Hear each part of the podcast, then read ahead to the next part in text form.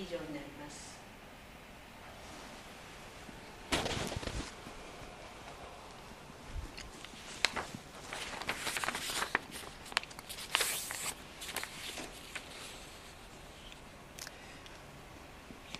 長年クリスチャンをやってると本当のクリスチャンっていうのはどういう人のことを言うのかなっていうふうに疑問を持ったりします。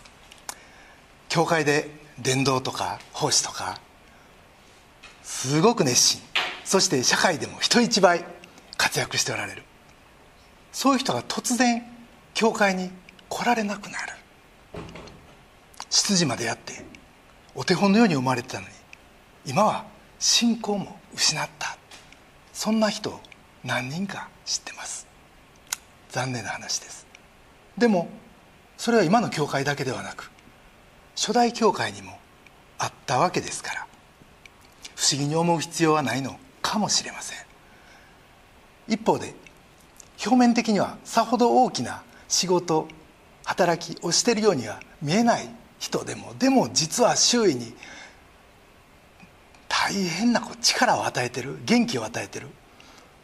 そしてその人を見てるとあ神は生きて働いておられるってそう思えるような人が教会にいることも事実です。目立たないけど本当のクリスチャンということでしょうか。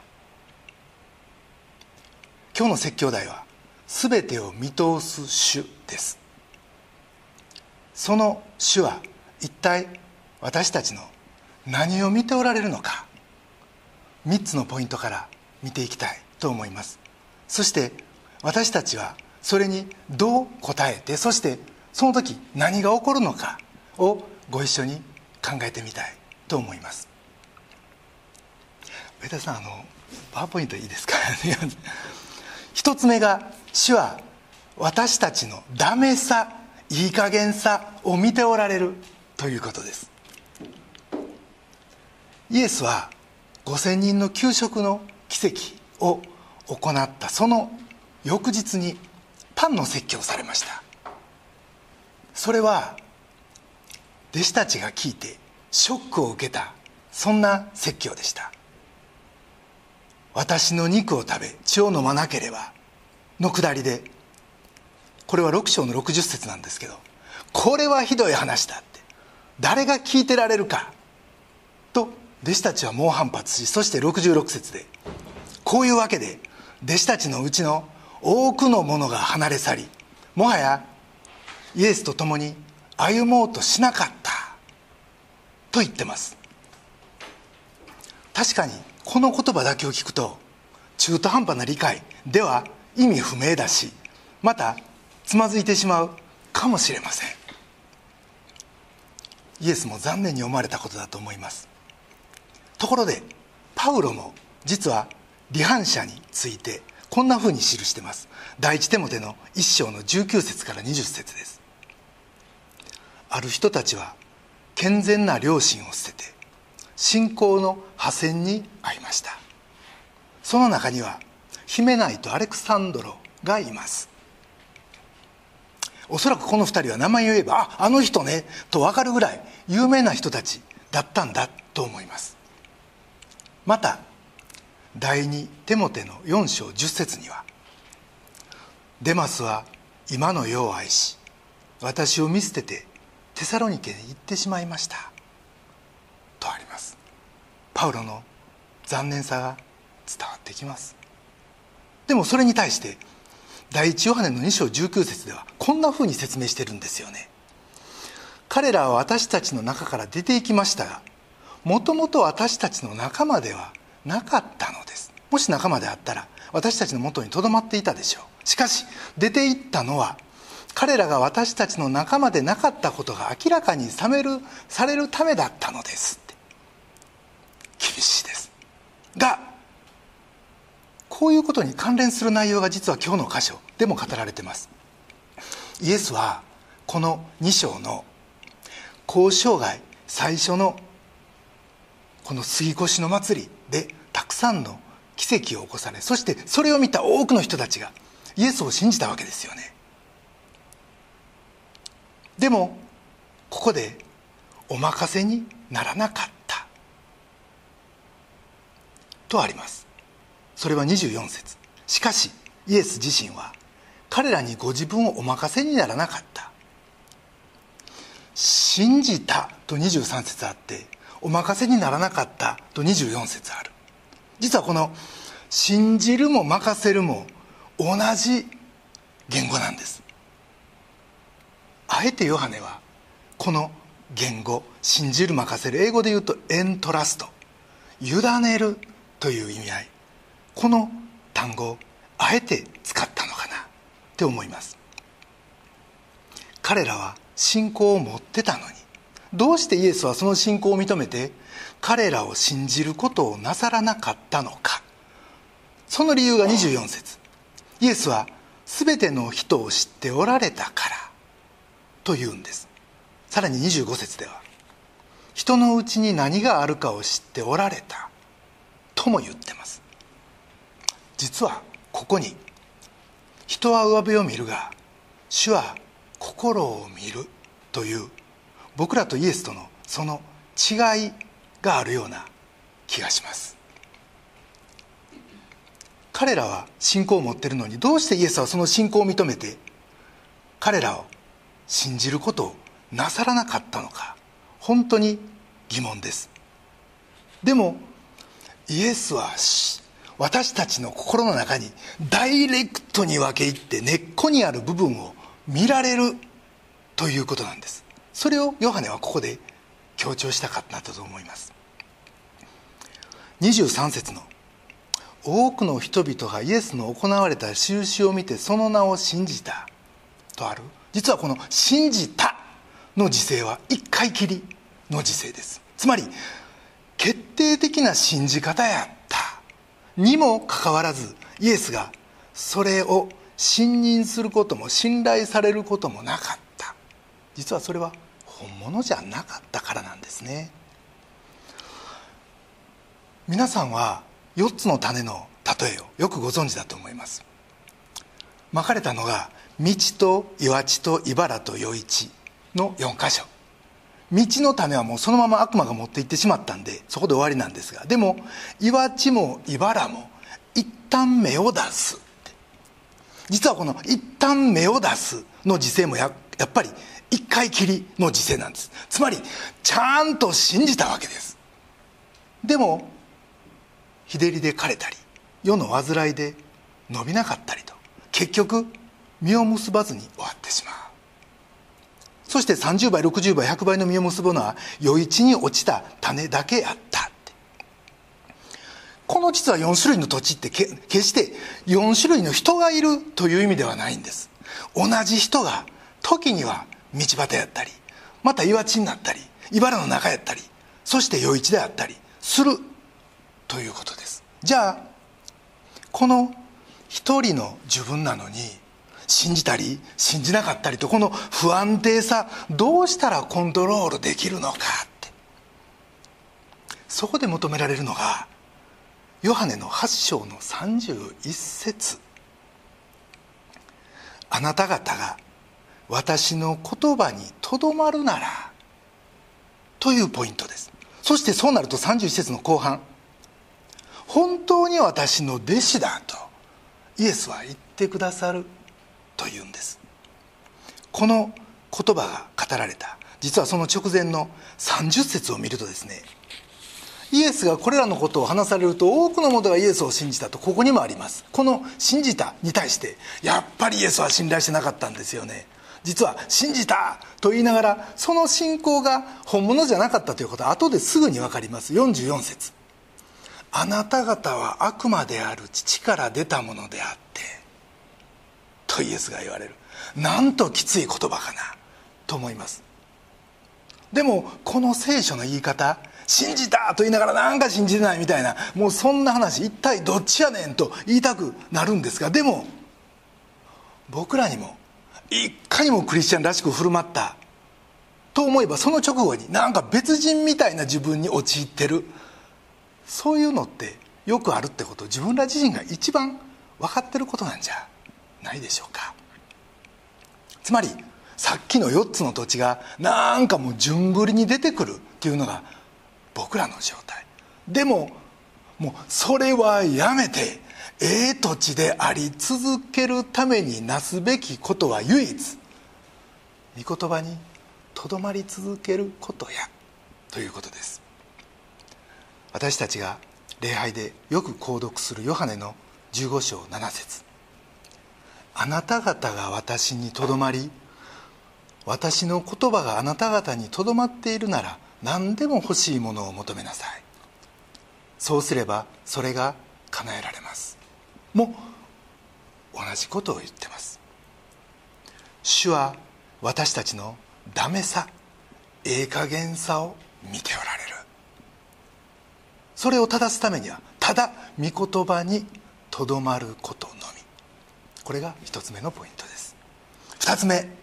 それは主は私たちの忠実さを見ておられます。主のこのシャープな目線は決して嫌なことばっかりじゃありません。24節。しかし主ご自身は彼らに自分をお任せにならなかったエントラストされなかった。それは全ての人を知ってたのでと続きます。がこの御言葉から裏を返すとですね一つのことが分かります。それはイエスの本当の弟子とされることの大切さとそして一旦弟子と認められたら僕たちは主の全面的な信用と信頼エントラストを得るって。そしてそうなると主からあれをせえこれをせえとあらゆる被造物の管理とその運用を任してもらえる。ということ。つまり主が僕らにご自身を任せてくださるということです。これってなんて恐れ多いことなんかな確かに主の弟子になるって大変なことです。簡単なことじゃない。でももしそういうゴールがあるならばこれってその大変さを追ってあまりある栄光の道やな。と思います。そしてその最終弟子になるかなれんかはその人の心の中次第やって25節は言ってるわけです。つまり行動じゃないって。うちに何があるかやって。使徒の一章にこういう話があります。ペテロはイエスの昇天後ユダがいなくなったその穴を埋めるべくくじを引く。選ぶのはバルサバと呼ばれユストと呼ばれたヨセフ。が一人。これ3つも名前持ってるんですよね一人やのに。バルサバと呼ばれユストとも呼ばれたヨセフ。おそらくアクティブで人気者やったんでしょう。そしてもう一人は一つしか名前持たない。おそらくは普通のマッテアいう人です。この2人から1人を選ぶいうことでした。がこの時ペテロは一章の24節で「全ての人の心をご存知である主よ」と呼びかけこの2人のうちどちらが使徒となるべきですか？と祈り求めくじを引く。するとキリストのくじはマッテアに当たるわけです。これが心をご存知の主の選び。大事なのは見かけの信仰生活と違うというメッセージでもあります。これは厳しいようですがでもこの心でふるい分けるということ自体は行いにあって誇れるもん何も持たない私なんかに言わせると大変感謝で福音です。じゃあお前は心は万全なんかと聞かれると決してそうじゃない。でもまず心だけ考えをしっかり持ってたらいいというこの方向性は一つです。そして主は言われました。心の貧しい者は幸いだ。これは三条の説教で最初に言われた御言葉です。つまり僕らが僕らにはイエス様の十字架がどうしても必要ですと心から叫ぶ時その主の憐れみにすがる時主はそれを喜んでくださるということです。実は僕らの最大の望みがここにあるんじゃないでしょうか。それはパウロも同じでした。パウロはかつて教会を迫害した罪人の頭でした。でもそんなパウロが第一手モての一章十二節でこう言ってますキリストは私を忠実なものと認めてこの務めに任命してくださったって。迫害したことは大変な間違い。もう神の神への冒涜です。がパウロは復活した首都を出会いし自分のこれまでの大変な間違いに気づいた時そしてこの罪のために十字架におかかれになったイエスに気づいた時彼はこのイエスに残りの全生涯を捧げます。それは彼のもうかけねなしの主へのエントラストでした。エントラストって何かっていうと何回も言ってますけど株式など持ってる資産をですねもう丸ごと任せる信頼の行為です。いわゆる白紙人情です。だから主はお返しに福音宣教という最も大切な役目を。いやいやもう主ご自身をパウロにお委ねになりました。パウロの心の一心これによって主とパウロの互いのエントラストメントが成立したわけです。その後のパウロのあの偉大な働きのベースにはまずこのパウロの全身全霊を持った主に対する信頼があったということです。信仰には信頼でお返ししてくださる。主の皆は褒めきかな。2月に封切りになった「名もなき生涯」という映画をご覧になったでしょうか？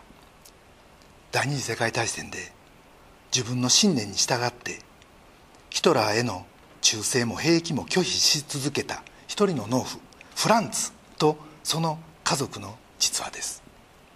彼はこれは不当な戦争だと信じ召集令状が来ても応じませんでした。村人たちは家族の安全を第一に考えろって。祖国のために戦うのは当然じゃないか。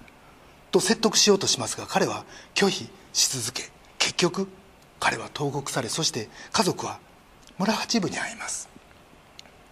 自分の犠牲が誰かの役に立つんかって。国の状況がそれで何か変わるんかって。かといってじゃあ投獄された自分のところに神の助けが来るのかって。彼は悶々としました。が最後にナチスの大佐と面談する場面があります。大佐が「君のやってることに何の意味があるんだ」って。それで何が変わるんだって。何も変わらんじゃないか。正義のためかプライドか君は私より正しいのか。この質問に対しフランツはこう答えます私があなたより正しいというつもりはない私も人間として多くの間違いを犯すものだしかし間違ってると信じることをするわけにはいかないこれは信仰と良心に基づいた彼の戦いでした。彼のこの行為を選択を当時評価する者は少なかったかもしれない。でも神は彼のこの心の忠実さを見戦後75年を経て真の信仰者たる者の姿をそして何を基準に最後は道を選ぶんやって最後には何を恐れるんや誰を恐れるんやということを私たちに語ってくださっているような気がします。時代を超えそして場所を超え彼はこの75年の時差を通して私たちに大事なことを伝えてくれてるんじゃないでしょうか。主は真実の弟子の忠実さを見ておられる。そしてその一人一人にふさわしい務めに主は任用してくださる。これが2つ目のポイントです。3つ目は主は私たちの裁きと。そしてそれに伴う救いの両方を見ておられるということです。ところでこの23から25節の短い箇所は形の上では2章の最後ですが内容的には3章にあるべきだという意見があります。もともと福音書の書かれた時には実は章も説もなかったんですよね。ですからこの後付けの章とか説にこだわる必要はないわけです。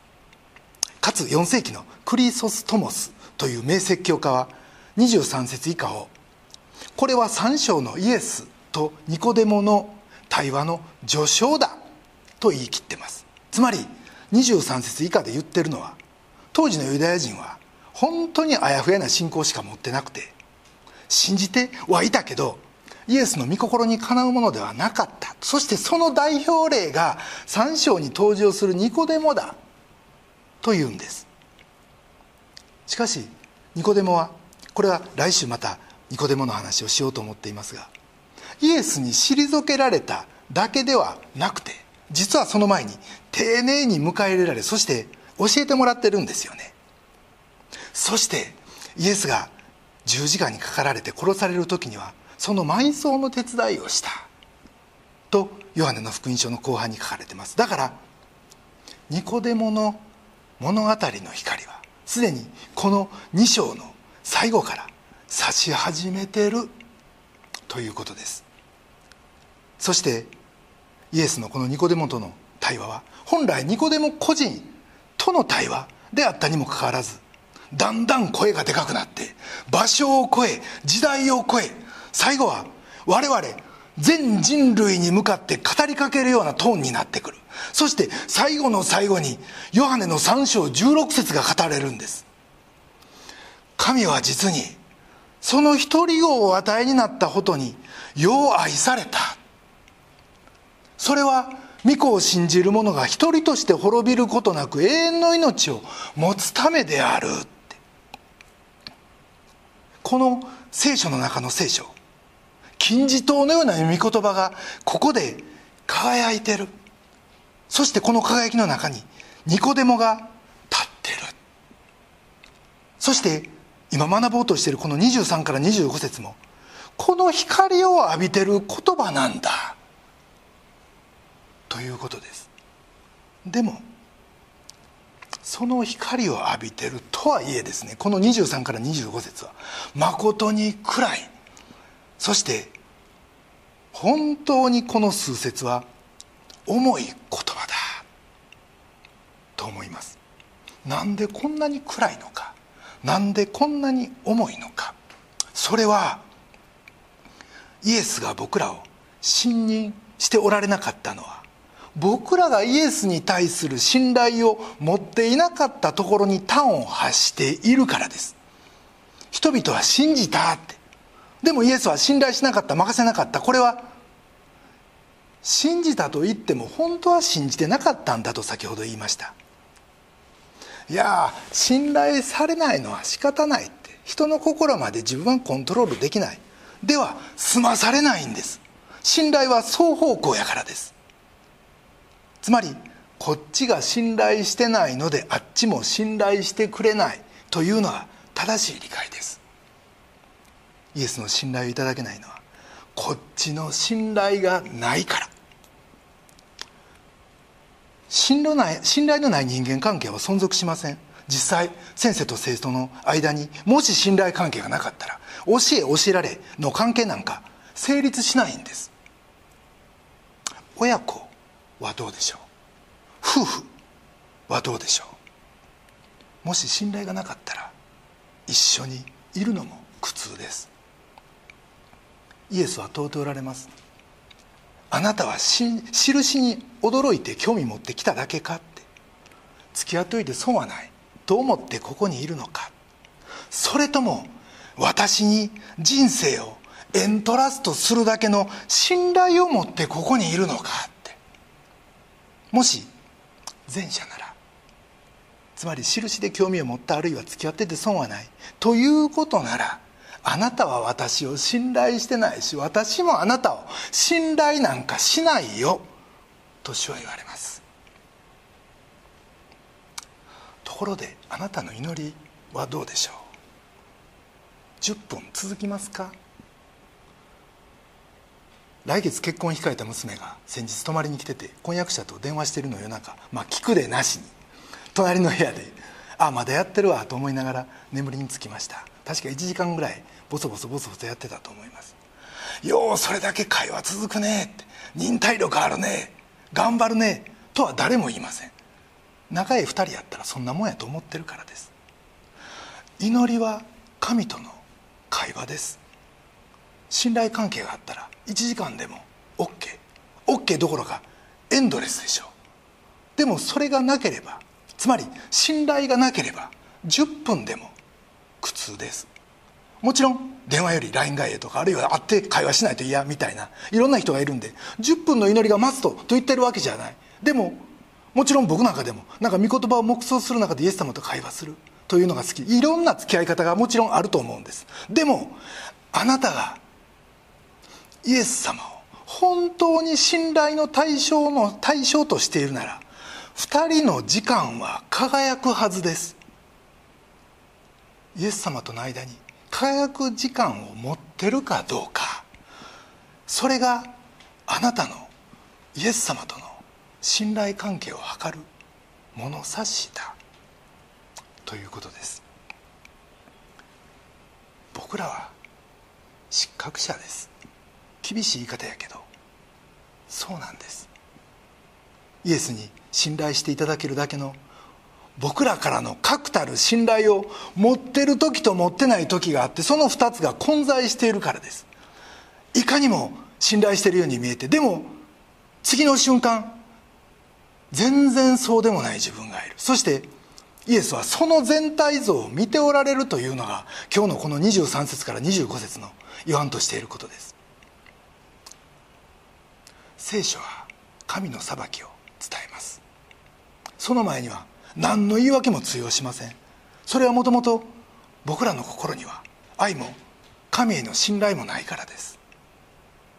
エレミアはエレミアは悲しみの預言者と言われ愛歌を読みました。愛歌の4章10節にはこんな言葉があります。憐れみ深い女たちが自分の手で自分の子を煮た。娘である私の民が破滅した時それが彼女の食物になったって。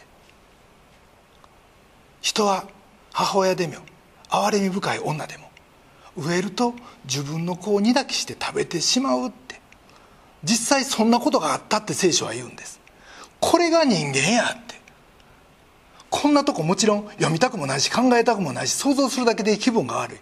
ですがこれが実態としたらどこに救いがあるんでしょうか？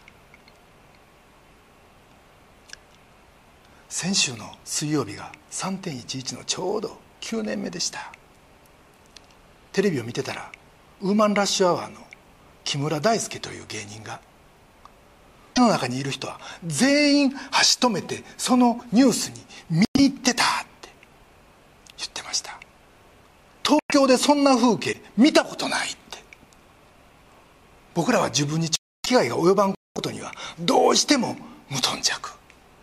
逆は全て緊急事態です。コロナも中国だけで騒いでた間は祈らんかった人も今は祈ります。自分や家族に迫ってきたらもっと祈るでしょう。僕らはどこまで行っても自己中心。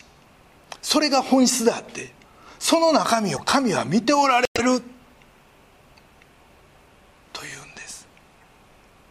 その裁きの前にこの神の裁きの前に立ち寄せる人なんて一人もおらん。そして自分がイエスに信頼されてない。でもそのことにさえ気づかずに死んでしまう滅んでしまうそんな運命にあった私たち。そして自分がイエスに信頼されてない。でもそのことにさえ気づかずに死んでしまう滅んでしまうそんな運命にあった私たちがそこから立ち直れるようにと神は一人をこの世にお送りくださいました。23節から25節はヨハネの独白です。ここにはイエスは登場しないです。イエスの言葉もありません。彼はイエスは心の中を見ておられる。そしてイエスは人間を信頼されなかった。と言わざるを得んかった。どれほど厳しい思いでこの言葉を語ったか。と今思います。でもこの言葉を述べた後に神は実にその一人をお与えになるほどによう愛された。と書きました。信頼できないよう主は愛し抜かれました。そしてそれは一人を信じる者が一人として滅びることなく永遠の命を持つためだと書いた時一人として滅びることなくと書いた時どれほどの光の中に立つ思いがしたことでしょう。私たち東京センターチャーチもぜひこの光の中に立ちたい。と思います。そしてこの2020年の伝統の時しっかりそれを伝えていきたいと思います。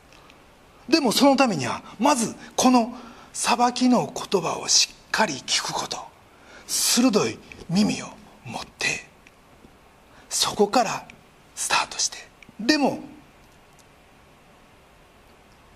この世を憐れまれた。あのイエスの目線に立ってそしてこの愛の告白ともいえるこの御言葉を味わう。そしてその滅びから私たちは先に救っていただいて先に迎えていただいた宝刀息子の第一弾。この宝刀息子として今度は今も滅びの中にいる。私たちの弟に寄り添ってチャレンジする者として出ていきたい。と心から思います。そしてその時僕たちは初めて自分が滅びではなく永遠の命本物の命に確かに生かされるものとして歩き始めることができるんじゃないでしょうか。神は実にその一人をお与えになったほどによう愛された。それはこの一人を信じる者が一人として滅びることなく永遠の命を持つためである。そしてもしまだここにその救いを手にしていない方がおられるならあるいはこれをインターネットで聞いておられる方の中にそういう方がおられるならあなたのためにも主イエス・キリストは十字架にかかってくださいました。この主の救いを受け入れて神のことされそして神のエントラストメントに生きる。つまり神ご自身がご自身を委ねてくださる。この栄光の世界に生きる。この素晴らしい人生を共にスタートしようじゃありませんか。それでは一言お祈りいたします。